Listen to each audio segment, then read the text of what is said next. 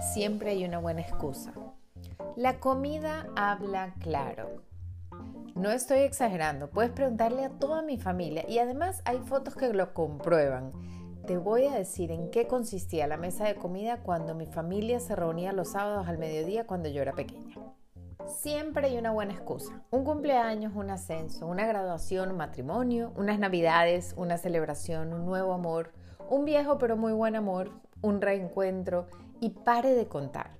Todas estas son muy buenas razones para compartir una buena comida con gente querida. Pero no siempre tomamos las mejores decisiones en lo que comemos ni en sus cantidades en esos momentos. Hoy quiero que hablemos sobre las excusas para comer rojo. Hola, hola, soy Dori Hutch, fundadora de Reds Go Green, un programa que ayuda a las personas a mejorar su relación con la comida y alcanzar su peso ideal sin restricciones, sino consiguiendo un equilibrio saludable y sostenible. Bienvenido a este nuevo capítulo de estas sesiones de acompañamiento en nuestro podcast La comida habla claro. Ahora, como bien sabes, la comida es un lenguaje. Qué raro suena una pasta de desayuno en la playa, ¿no? ¿Verdad que algo allí no combina? Esto es porque dependiendo de la ocasión, de las personas con las que estemos, el momento en el día, hacemos la asociación de diferentes comidas para cada circunstancia. Lo que sí es cierto es que nosotros podemos tomar mejores decisiones en qué y cuánto. Pero, ¿qué pasa cuando no queremos elegir algo más saludable porque estamos en una celebración? O cuando encontramos la excusa perfecta, ese famoso yo me lo merezco. Sabemos que siempre se nos presentan estas oportunidades y no te lo voy a negar.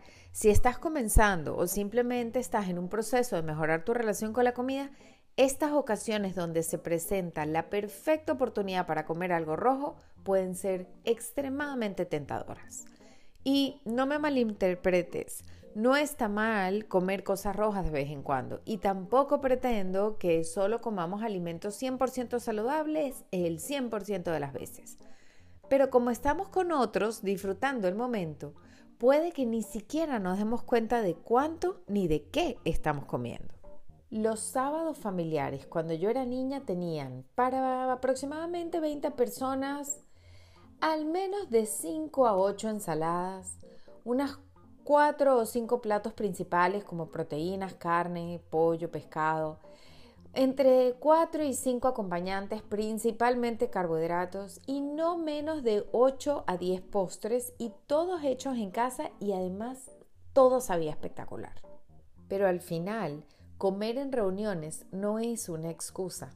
Es solo el pensamiento consciente de lo mucho que te va a mejorar ese disfrute si le agregas el placer de una comida bien rojita.